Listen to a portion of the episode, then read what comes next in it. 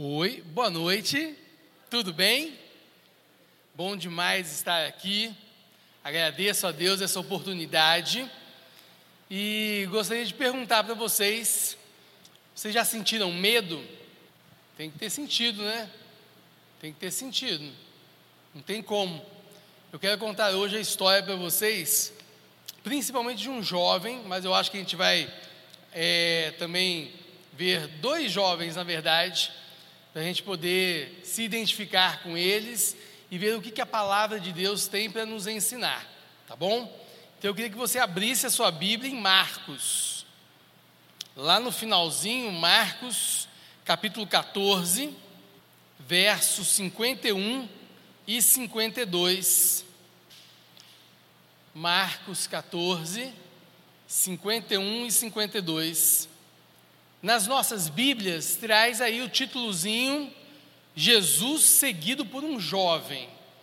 Olha só, diz assim o texto da palavra do Senhor: Seguia um jovem coberto unicamente com lençol, e lançaram-lhe a mão, mas ele, largando o lençol, fugiu. Fugiu o quê? Pelado, não é? Fugiu pelado. Gente, olha que situação é essa. Então, assim, o, o, a situação já é complicada, né?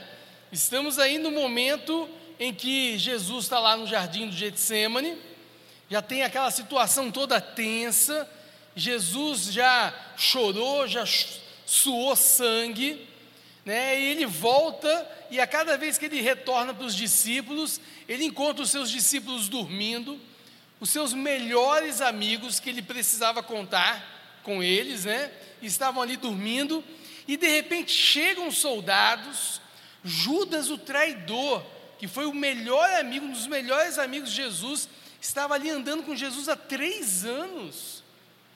Vem lhe dar um beijo, beijo da traição. E aí começa aquela tensão ali: quem é Jesus? E aí Pedro puxa da espada, corta a orelha de um dos soldados. Gente, olha só a situação daquela noite, a tensão daquela noite. E aí diz que no meio dessa confusão, os discípulos todos, os amigos de Jesus, aqueles com quem nós deveríamos contar, os nossos amigos, na hora que nós mais precisamos, eles ó, fugiram.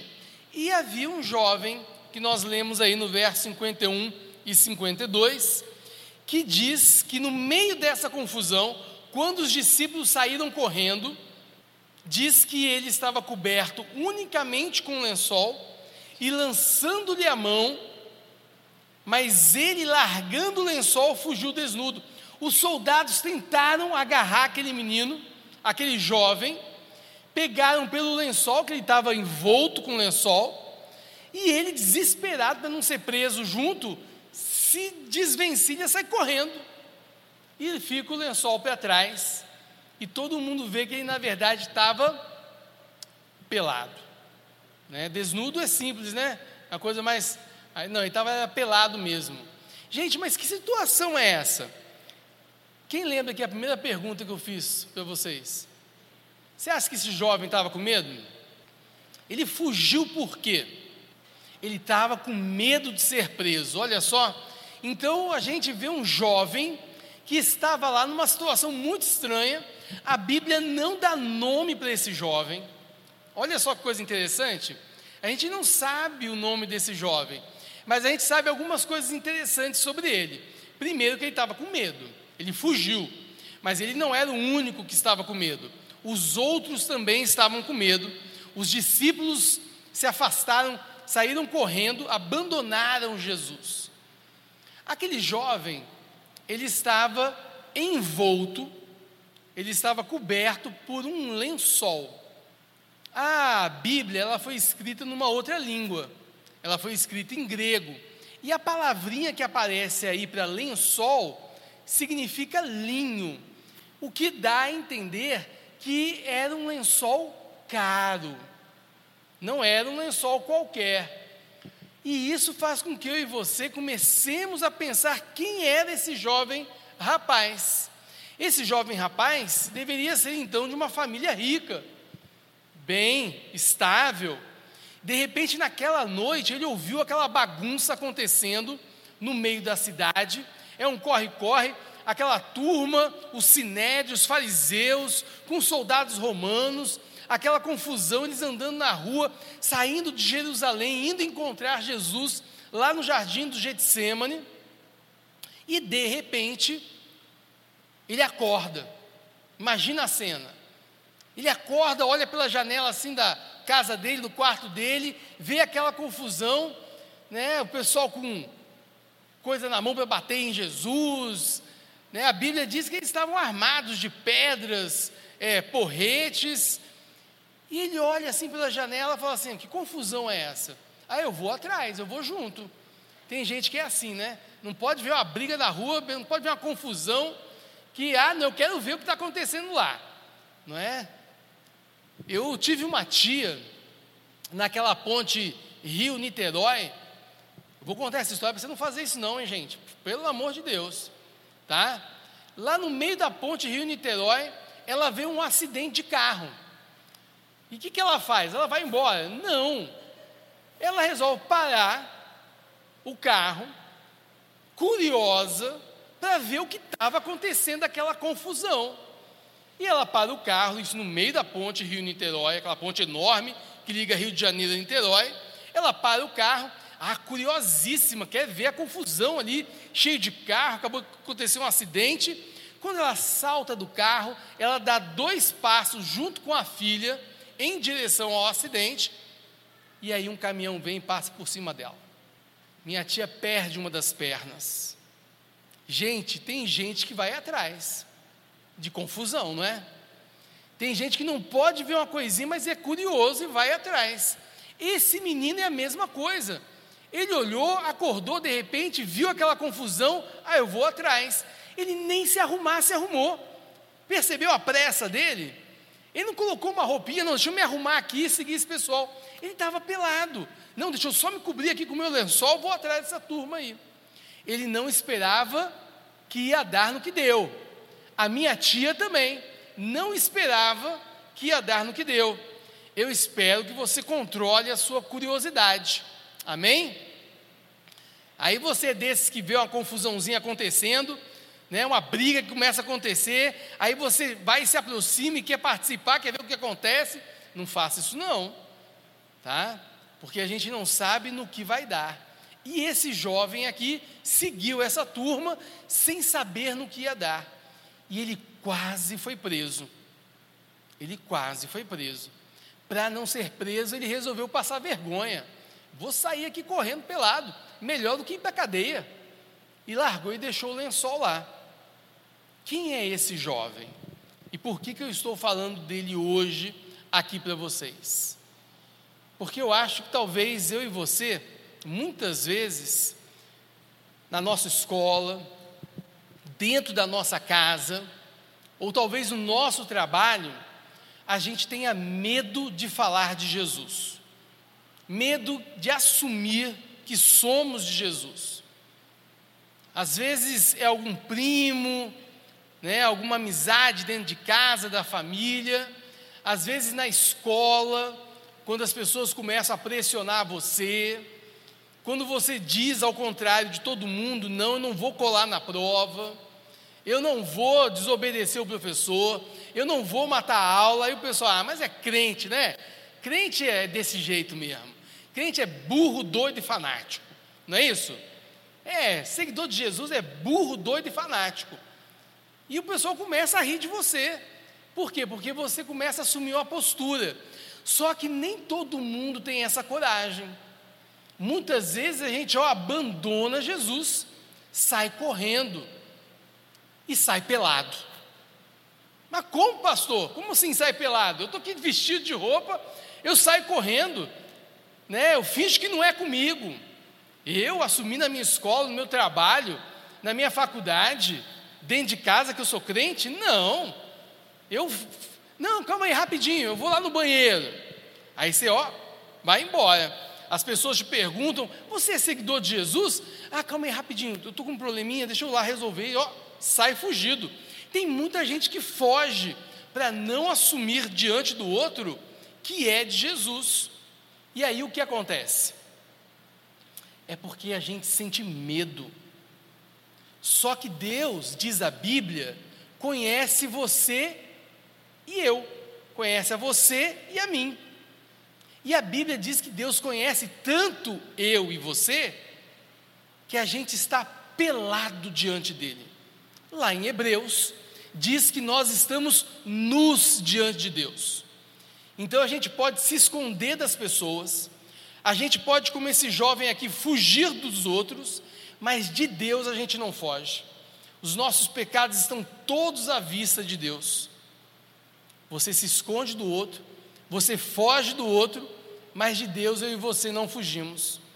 E quando Deus vê que eu e você estamos com medo de falar de Jesus, de mostrar que somos de Jesus, Deus lá do céu, Ele olha para a gente e vê a gente pelado, vê todos os nossos pecados, assim como aconteceu com esse jovem aqui. Eu falei para vocês que crente é do quê? É quase nessa ordem: burro, doido e fanático. Ótimo, muito bem. Gente, eu detestava crente. Crente para mim sempre foi burro, doido e fanático. Eu fiz seminário para ser padre. Olha, graças a Deus, né? Hoje eu tenho duas filhas, uma filha de 19 anos, outra de 16 anos, e para quem conhece a minha esposa, olha assim para mim e diz assim: rapaz, ainda bem que você não foi ser padre, porque Deus te abençoou, é desse jeitinho. Mas crente para mim era burro, doido e fanático. Quando eu entrei na faculdade, eu não queria fazer faculdade de letras, mas Deus me levou para a faculdade de letras. Eu queria ser advogado, mas eu fiz o vestibular, não passei. Aí eu pensei assim comigo, ah, para não ficar assim à toa, eu faço o primeiro semestre da faculdade de letras, depois tento vestibular de novo. Aí tudo bem. Só que lá na faculdade de letras, eu gostei demais de uma disciplina. Era a disciplina de linguística. E eu falei, ah, sabe uma coisa? Eu acho que eu vou ficar por aqui mesmo. Não vou mais fazer direito. Gostei tanto dessa disciplina que eu vou ficar por aqui. Era um dia na faculdade de letras, na disciplina que eu mais gostava, que era a disciplina de linguística. Você sabe o que é linguística? Você sabe o que é linguística? Ó, se eu perguntar para aquela turma ali atrás, olha, eles sabem o que é linguística, ó. Tá vendo? Quer ver, ó? Quem sabe o que é linguística aqui, levanta a mão. Ó, olha ali aqueles quatro lá, ó. Tá vendo? Eles sabem o que é linguística. É a ciência que estuda as línguas, né? Como que elas acontecem, como que você pode aprender, os sons da língua, a gramática da língua. Você gosta de português? Gosta de gramática do português? Gente, eu amo, eu sou professor de português. Eu amo, não tem coisa mais gostosa não. Agora pergunta para mim se eu gosto de matemática. Acabou, aí caiu, aí a casa cai. Aí pronto. Mas cada um no seu quadrado, né? Cada um na sua área. Eu estava nessa disciplina lá na faculdade. E na minha sala de aula eram 53 alunos.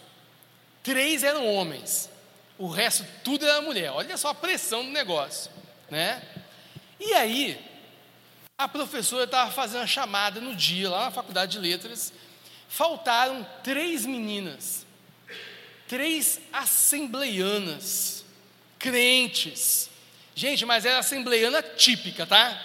Elas usavam coque, aquele saião enorme. Você batia o olho nela, sabia? Assembleia, é a Assembleia de Deus. E eu detestava crente.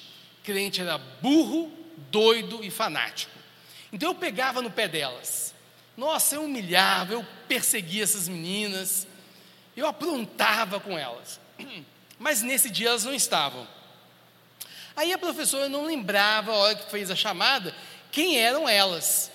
Aí a professora parou e pensou assim: Mas quem são Fulana, Ciclana que não vieram hoje, faltaram? Aí eu, no meio da sala, ah, pensei comigo, e agora? Faculdade. Faculdade é lugar de gente inteligente, não é? Ah, cara, eu vou agora contar uma piada aqui, vamos rir desses crentes. Essa professora vai rir dos crentes comigo. A gente vai agora junto humilhar os crentes da sala. Aí eu fui lá e contei uma piada. A sala toda riu do meu deboche que eu fiz com aquelas três crentezinhas. Ah, professor, são aquelas crentezinhas, tal, que sentam lá atrás. Todo mundo riu do meu deboche. Quando o silêncio voltou para a sala de aula, todo mundo parou de rir. A professora pegou a caneta, jogou assim em cima da mesa, olhou nos meus olhos e disse assim: Fábio, o que é que você tem contra crente? Eu sou crente. Olha, eu costumo dizer que foi o primeiro tapa na cara que eu recebi do Espírito Santo, ó. Pá! Eu me senti assim, rodando em sala de aula, ó. Falei, gente, como que pode? Uma disciplina tão legal, uma professora tão legal, mas crente não é burro, doido e fanático? Como que essa mulher pode ser crente? Não, alguma coisa está errada. Mas eu gostei muito da disciplina, e terminando o semestre, eu queria estudar mais. Aí aquela professora, eu fui lá atrás dela e perguntei, professora, onde que eu posso aprender mais linguística? Porque letras não vai mais ter essas disciplinas, eu quero estudar mais. Aí ela falou assim, Fábio, tem um lugar aqui em Brasília, ó, então já, eu sou de Brasília, tá? Então tem um lugar aqui em Brasília que é assim muito bom e que você vai aprender muito de linguística. Só tem um problema. Aí eu olhei assim para a professora e perguntei: qual o problema? Aí ela disse assim: Fábio, é um lugar que prepara missionários para serem tradutores da Bíblia. Aí eu ri na cara dela. Aí eu ri. Falei: Ah, professora, jamais eu vou colocar os meus pés num lugar desse. Porque crente é burro, doido e fanático.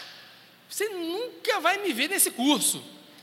Do dia que ela fez esse convite para mim, até o dia que eu estava nesse curso fazendo a matrícula, passou um ano. E Deus, durante esse um ano, tirou do meu coração que era lugar de crente. Um ano depois, em janeiro, dia 9 de janeiro de 1995, estava eu lá, fazendo a matrícula nesse curso. Ninguém aqui era nascido, né? Acho que o pastor Vanderlei devia ter uns 10 anos naquela época ali, né? Eu estou ficando velho, gente. Olha só, janeiro de 1995. Vocês nem sabiam que existia uma data tão antiga assim, né? Mas existe, gente. Impressionante o negócio. E estava eu lá, nesse curso, fazendo matrícula. Só que Deus tinha tirado do meu coração que era o lugar de crente.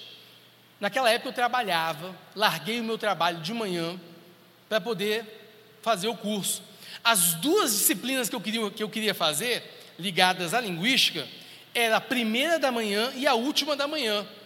E aí eu voltaria para a faculdade de letras para fazer de tarde. Então, já tinha largado o emprego, eu trabalhava de manhã, ia fazer essas duas disciplinas, só que a manhã toda eu ficaria lá sem fazer nada. Ah, deixa eu fazer outras disciplinas também. Aí fui lá, né?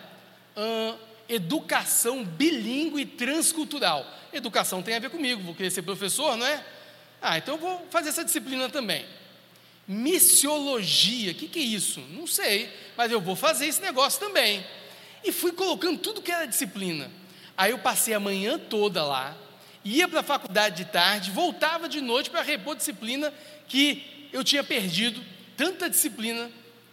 Primeiro dia de aula, sala estava cheia eram 35 missionários, vindos cada um deles de um lugar diferente do planeta Terra, de denominações diferentes. Eles voltaram dos seus campos missionários para se prepararem melhor para o serviço de Deus.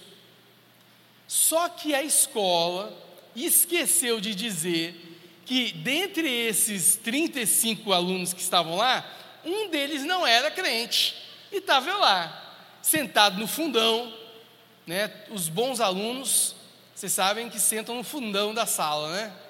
Onde vocês sentam? Na sala? que isso, gente? Olha lá os melhores alunos, ó. Pode ver, ó lá. Pode ver que aquela turma lá são os bons alunos, ó. É a turma do fundão.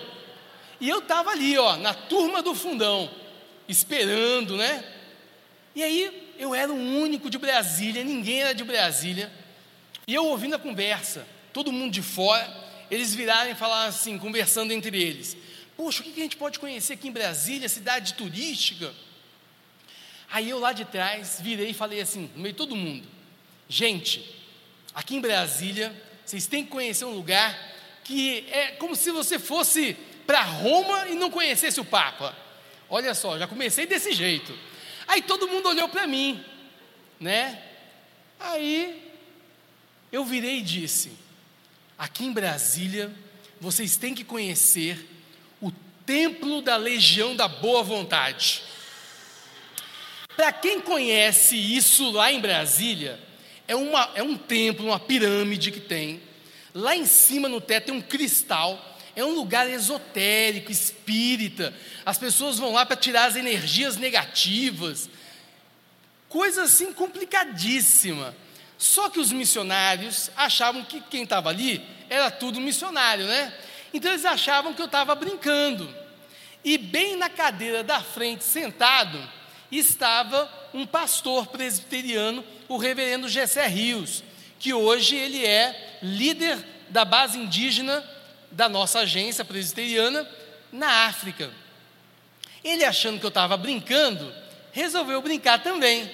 Aí ele estava sentado na frente, eu estava lá no fundão, aí ele dá um pulo da cadeira. Está amarrado em nome de Jesus! Nessa hora eu afundei, ó, o tempo da legião da boa vontade aí, ó. Essa pirâmide aí, ó. Nessa hora eu afundei na cadeira, porque só aí eu lembrei que era lugar de crente onde eu tinha me enfiado. E agora, larguei meu emprego. E pensei, agora eu vou ter que ficar. Acabou. E olha, todo dia tinha devocional. Todo dia tinha pregação da palavra. Todo dia tinha testemunho. Todo dia tinha o Isaac e a Shirley lá, que faziam parte do curso naquela época. E o Isaac me dando livro, me evangelizando. E a Shirley, olha só como que Deus faz a obra. Ela fez para eu comer. Eles me convidaram para a casa dele. Vamos convidar esse descrente aqui, né? Vamos tentar evangelizar esse rapaz aqui. Aí ela faz para eu comer sorvete de gengibre. Olha, você já comeu sorvete suando? Negócio era de gengibre, eu comia e suava, suava. Até que um dia, numa música que foi tocada, essa paz que eu sinto em minha alma, não é porque tudo em mim vai bem. Aí foi ali que o negócio veio. E aí eu saí correndo da sala de aula, me olhei no espelho e pensei assim, e, eu, e falei comigo, né? Ah, Fábio, para com isso. Isso é emoção. Para com isso, rapaz. Se controla. Aí joguei água assim no rosto, voltei para a sala, todo mundo preocupado, porque nesse, nesse momento, já tinham passado vários meses, aí eles já sabiam que eu não era crente. Aí todo mundo preocupado, nossa, será que a gente falou alguma coisa que ofendeu o Fábio? E eu, não, não, não houve nada não. Sentei, eles nem imaginavam o que, que o Espírito Santo já estava fazendo no meu coração. E aí, um dia, eu costumo dizer o seguinte: Jesus veio, passou a banda na minha perna, eu caí de boca no chão e quebrei todos os dentes. Foi assim que Jesus chegou na minha vida. E naquele dia, eu voltei para a faculdade. A faculdade era um corredor com as oito salas, cada sala um semestre de letras. E naquela tarde eu cheguei na faculdade e pensei comigo: até aqui eu trabalhei para o diabo, mas a partir de hoje eu quero fazer tudo para a glória de Deus. E eu fui passando de sala em sala na faculdade, convidando as pessoas para, na hora do intervalo, lerem comigo a palavra de Deus e participarem do grupo de oração que eu estava começando naquele dia, na faculdade de letras. Gente, chegou a hora do intervalo, estava entupida a sala. Sabe por quê? Porque todo mundo sabia que o Fábio Ribas detestava crente. Crente para o Fábio Ribas é doido, burro e fanático. Ah, o Fábio vai aprontar alguma coisa. Lá vai ele fazer piada. Lá vai. Ah, vamos ver, vamos ver. O Fábio vai aprontar alguma coisa. A sala estava entupida de gente. Aí naquela tarde, eu abri a Bíblia, no texto de primeira carta de Paulo aos Coríntios, li o texto da minha conversão, falei para eles o que estava acontecendo na minha vida e convidei todo mundo para no dia seguinte a gente estar tá de novo na hora do intervalo para continuar nosso clube de oração. No dia seguinte não tinha ninguém. Todo mundo viu que o negócio era sério. Mas aquelas três crentezinhas estavam lá. Eu perdi meus amigos, mas ganhei uma família, a família de Cristo. Você tem medo de falar de Jesus na sua faculdade, na sua escola, no seu trabalho, na sua casa? Eu quero desafiar você nessa noite. Quem sabe Deus trouxe você aqui para que você faça a diferença na sua escola. Comece um grupo de oração, uma vez por semana. Leia um verso, fale sobre esse verso Pergunta se as pessoas têm, seus colegas têm alguma, algum pedido de oração. Quem sabe tem um professor cristão também, crente evangélico, na sua escola, no seu trabalho, e você junto com ele, olha, aí é os dois juntos. Lembra que Jesus mandava de dois em dois? Gente, porque sozinho mesmo não é fácil mesmo, não. Não é à toa que Jesus mandou de dois em dois para a obra missionária. Então vai que você junta com outro colega seu que também é evangélico. Quem sabe Jesus trouxe você nessa noite para ouvir isso e começar algo. Agora eu quero contar uma história para vocês. Você sabe esse rapazinho aqui que saiu morrendo de medo pelado? Então, realmente ele era rico. A igreja começou a se reunir lá no livro de Atos, lá na casa dele. Era uma casa que devia ter uma sala espaçosa, que conseguia reunir as pessoas. E ele se tornou tão amigo dos apóstolos, ele deve ter convertido. E aí então ele foi chamado por Paulo para fazer parte da primeira viagem missionária. Sabe de quem que eu estou falando? Sabe quem era esse jovem, segundo muitos estudiosos da palavra de Deus? O nome dele era João Marcos.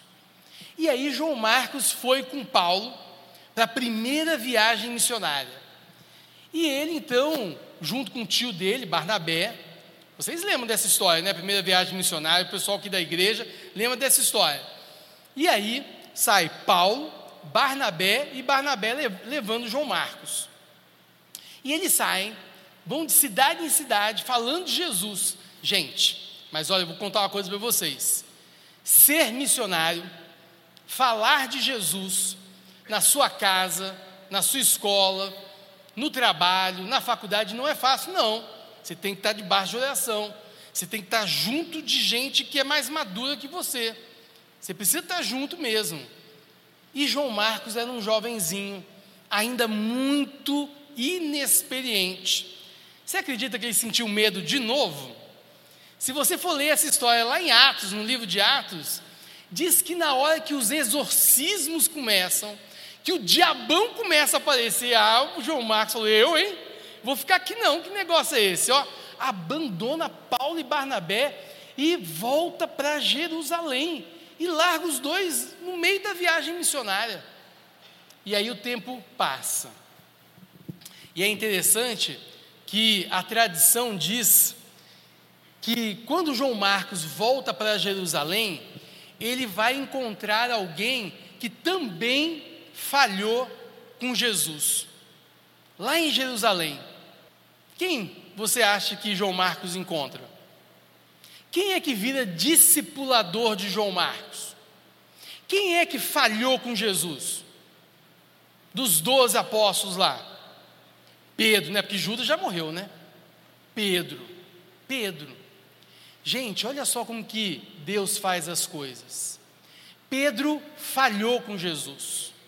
Pedro negou três vezes Jesus. E aí, quando João Marcos volta para Jerusalém, ele vai ser discipulado Por Pedro, porque Pedro entende o que João Marcos está passando. Você já parou para pensar? Agora João Marcos, poxa vida, não, eu estou indo na viagem missionária, eu vou lá para a aldeia, ah, vai ser bênção, eu vou falar de Jesus, vai dar tudo certo. E aí, no primeiro momento, ele sai correndo, fugindo. Já pensou na vergonha que ele está sentindo? Já pensou se fosse você? Aí você volta para a igreja e tem que dizer para a igreja: ih, deu tudo errado, gente. Olha, desculpa, eu sei que vocês pagaram o meu seminário, eu sei que vocês pagaram o meu carro para eu poder entrar na aldeia, para eu poder ir lá para o Japão, para eu poder ir lá para o mundo muçulmano. Mas, gente, a hora que chegou lá, o negócio começou, eu fiquei morrendo de medo e voltei. Você já pensou você voltar aqui e ter que dizer isso para a igreja? Foi o que aconteceu com João Marcos. João Marcos devia estar morrendo de vergonha. E Pedro também passou pela mesma experiência. Na hora que o melhor amigo de Pedro mais precisava dele, Pedro falhou com Jesus. Você lembra? Jesus chegou para os discípulos e disse: Olha, vão me pegar, vão me bater, vão me prender, vão crucificar, mas eu vou ressuscitar.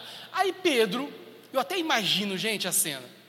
Aí Pedro, de repente, sobe na mesa, bate no peito, olha para todo mundo assim e diz: Não, pode ficar calmo, Jesus. Se preciso for, eu morro pelo Senhor. Lembra disso? Ah, eu fico agora pensando em Jesus. Aí Jesus olha assim para Pedro, sabe nada. Ô oh, rapaz, diabão pediu você para passar na peneira e eu vou deixar. Eu vou deixar. Porque quando você for passado na peneira e sobreviver, aí você vai ajudar a igreja. Aí você vai ajudar os seus irmãos. Você sabe nada não. E Pedro, com aquele orgulho, achando que a coisa era na força do braço dele, ainda naquela mesma noite nega Jesus. Não, eu não conheço esse cara, não, de modo algum. Eu não, nunca andei com ele. Não, não, você está me confundindo, não sou eu, não, nunca andei. Três vezes. E aí, ele ouve o galo cantar, lembra? E uma das cenas mais assombrosas para mim na Bíblia, gente, esse texto para mim é muito forte diz que quando Pedro negou Jesus, eles estavam tipo assim, Pedro num lugar, Jesus logo ali, preso. Quando Pedro termina de negar Jesus, diz que os olhos de Pedro levantam, os olhos de Jesus estão ali, levantam também, e os dois se olham, um no olho do outro. Ai, eu não queria ser olhado por Jesus nesse momento, não. Deve ter sido um olhar tão profundo. Jesus olhou nos olhos de Pedro e Pedro viu seu melhor amigo olhando para ele, o amigo que contava com ele, o amigo que lhe disse: Pode contar comigo, eu vou morrer pelo Senhor. Pedro foi o primeiro a sair correndo, foi o primeiro a negar. E a Bíblia diz que deve ter sido tão forte isso para Pedro, que Pedro sai dali e chora amargamente. Você já chorou amargamente? Porque você traiu o seu melhor amigo? Foi o choro de Pedro. Mas a história termina assim? Não. A história diz que depois da ressurreição, Jesus vai atrás de Pedro e diz para Pedro: Pedro, você me ama? Ah, e aí, cadê aquele Pedro que subiu na mesa? e bateu assim no peito e disse assim: Ah, pô, claro que eu te amo, Jesus. Ah, eu sempre te amei. Não. Ah, tímidozinho agora, já sabe que falhou, já sabe que errou. Sim, é, te amo. Ah, me ama? Então cuida das minhas ovelhas. E Jesus pergunta uma segunda vez. Aí Pedro, ah, me ama? Você está dizendo que me ama? Então cuida da igreja, cuida das minhas ovelhas. Terceira vez, aí Pedro entende, né? Por que Jesus está perguntando três vezes? Aí Pedro olha assim: Ah, Senhor, o Senhor sabe, o Senhor sabe. Pedro, se você me ama, cuida das minhas ovelhas. Você ama Jesus? Você ama Jesus? Se você ama Jesus, cuida das pessoas que estão aqui nessa noite. Essa é a proposta de Jesus para mim e para você. Você ama Jesus? Então cuida da pessoa que está do seu lado. Cuida das pessoas que estão nesta igreja. Cuida de cada um, da UPA, da mocidade. A responsabilidade não é só do pastor, a responsabilidade não é só do líder, do presidente da UPA, do presidente da mocidade, é sua. Se você ama Jesus, eu e você somos chamados a cuidarmos da igreja e você também tem essa responsabilidade. Pedro foi restaurado? Pedro foi trazido de volta? Foi. E agora, João Marcos? Aí João Marcos volta forte de novo, né? Foi discipulado por Pedro, mas aí Paulo era difícil, né, gente? Olha, Paulo não era brinquedo, não. Paulo era preto no preto, branco no branco, não tinha cinza, não. Na segunda viagem missionária, aí Barnabé vem, não, vamos levar meu sobrinho. Ah, Paulo, ah, rapaz, você está brincando. Aquele menino que abandonou a gente no momento que a gente mais precisava, não. E a Bíblia diz que Paulo e Barnabé começam a brigar, e a briga é tão feia, é tão intensa, que sai Barnabé com João Marcos para um lado e sai Paulo para outro. Está lá em Atos, gente, só ler. O negócio foi feio. Que Paulo falou assim: não, de modo algum. Mas olha como que Deus é surpreendente. E Paulo está lá evangelizando, de cidade em cidade, não é? Ah, eu não vou levar comigo gente medrosa, não. Porque Paulo não é medroso, não, né, gente? Paulo é um cara assim, forte mesmo, tinha muito poder de Deus, muito Espírito Santo mesmo. Ele era um cara assim, então ele falava: Não, não vou ficar levando comigo gente fraca, gente medrosa, não. Eu não quero João Marcos comigo, não. E aí ele finalmente chega numa cidade em Éfeso. Olha só a história. Chega numa cidade em Éfeso e conhece uma família. E fica encantado com a família. Gente, que família crente é essa? Olha, Lloyd, Eunice. E quem que é o terceiro menininho? Timóteo, gente. Timóteo. E Paulo resolve adotar Timóteo. Puxa Timóteo para andar com ele. Olha que coisa interessante. Passa o tempo e Paulo cresce, amadurece, muda. A gente aprende, não aprende? A gente aprende com os erros da gente. Você também, olha para quem você era 10 anos atrás. Deus já não te ensinou muito mais? Tem erros que a gente cometia que, graças a Deus, a gente não comete mais na nossa caminhada cristã. Por quê? Porque a gente aprende na caminhada. Pedro não aprendeu? Pedro aprendeu. Pedro mudou, assumiu a liderança da igreja. Pegou lá o João Marcos, cuidou de João Marcos, discipulou João Marcos. João Marcos não aprendeu? Aprendeu, aprendeu com Pedro, vai aprender com Barnabé também. E Paulo, será que Paulo mudou? Será que Paulo aprendeu também? Aprendeu. Tanto que pegou Timóteo. E olha só, se você já leu a primeira carta de Paulo a Timóteo e a segunda, você vai lembrar que Timóteo era igualzinho João Marcos, um frouxo, um medroso, tanto que é nessa carta que Paulo vira para Timóteo e diz: Timóteo, não deixa a igreja pisar na sua cabeça só porque você é mocinho, não. Só porque você é jovem. Não deixa as pessoas menosprezarem você por causa da sua juventude. Olha, como que Timóteo era parecido com João Marcos? Também devia ser um menino. E olha, era pastor de uma igreja agora e estava morrendo de medo. Sabe por que, que eu sei disso? Porque a carta de Paulo diz que Timóteo tinha até problema de estômago, tão nervoso que ele estava. Ai, que igreja difícil. Né? Como que é difícil levar essa igreja? Pastor Vanderlei não tem problema de estômago. Não tem, tá? Mas o jovem Timóteo tinha, porque era jovem, não é? Morria de medo. Imagina enfrentar uma igreja, ser pastor de uma igreja. Olha a responsabilidade. E aí Timóteo fala assim, ó, você pega um pouquinho de vinho, mistura na água, bebe, porque isso vai fazer bem para o seu estômago. Tá? É um remédio, um remédio caseiro. Ó, remédio caseiro, hein? Anota essa aí, ó. A Joyce é cheia dos remédios caseiros aí. Vou sair aqui com uma, uma, um livro de receitas lá para Brasília. Aí o que acontece? Veja o que, que Deus faz.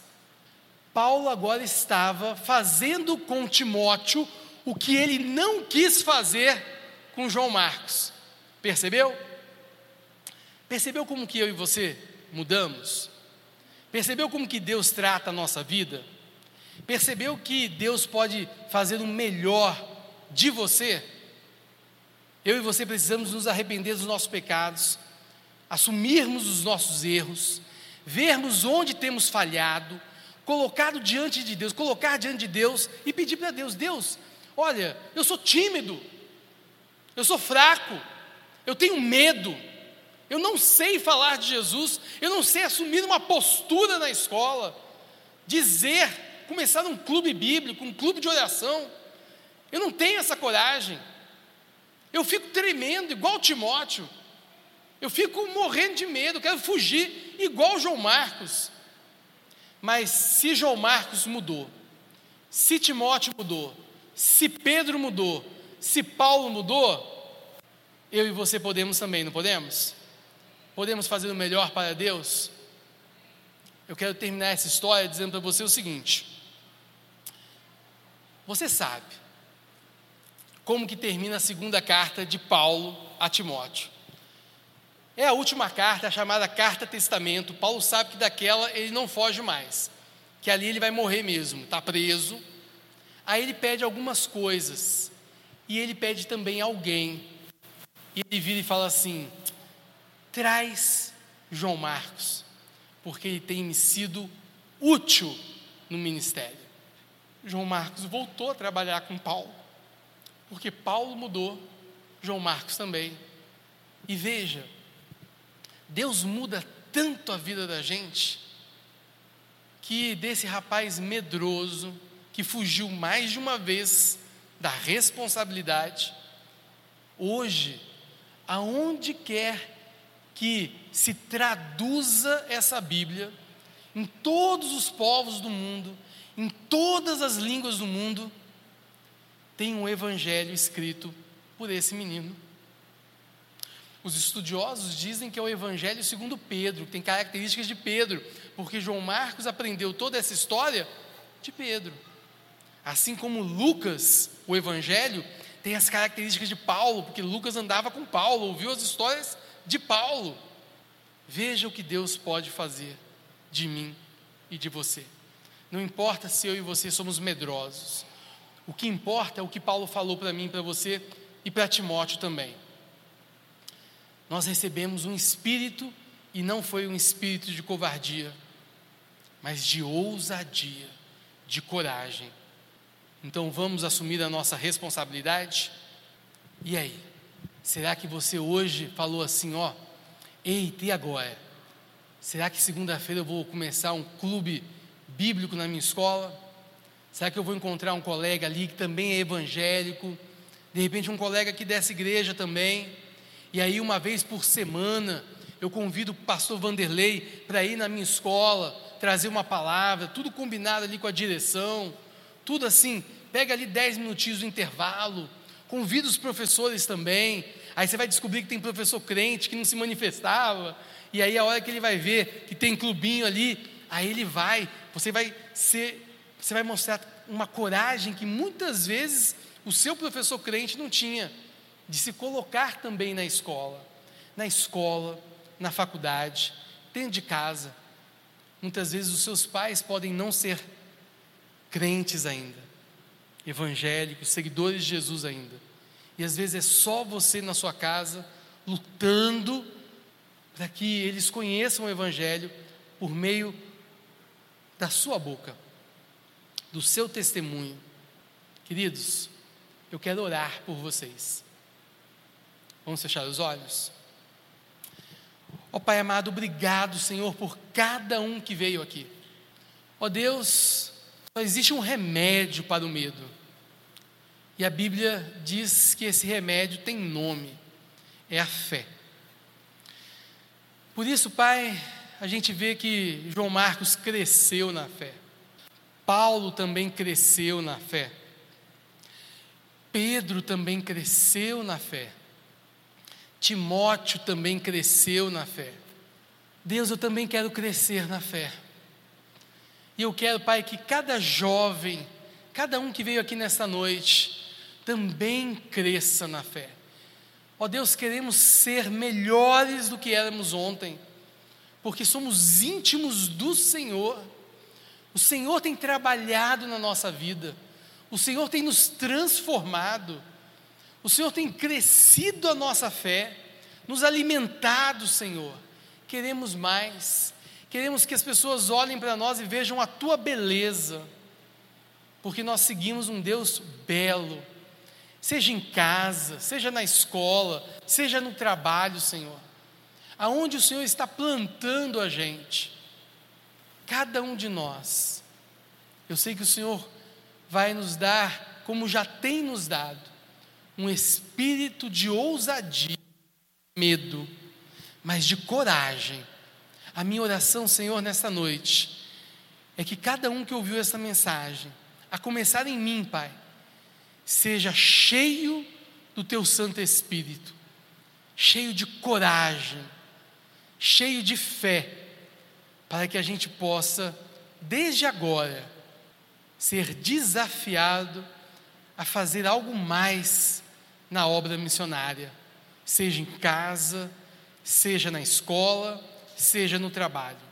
Mas usa-nos, Senhor, essa é a minha oração Usa-nos para a tua honra, glória e louvor, em nome de Jesus. Amém. Amém, queridos? Olha, eu queria dizer que é uma alegria estar com vocês hoje, é né, uma bênção. E quem quiser saber mais sobre o que é linguística, você tem quatro missionários ali, ó, tradutores da Bíblia, que entendem muito né, disso, e vai que Deus chama um de nós para sermos tradutores da Bíblia. Olha que bênção! Já pensou?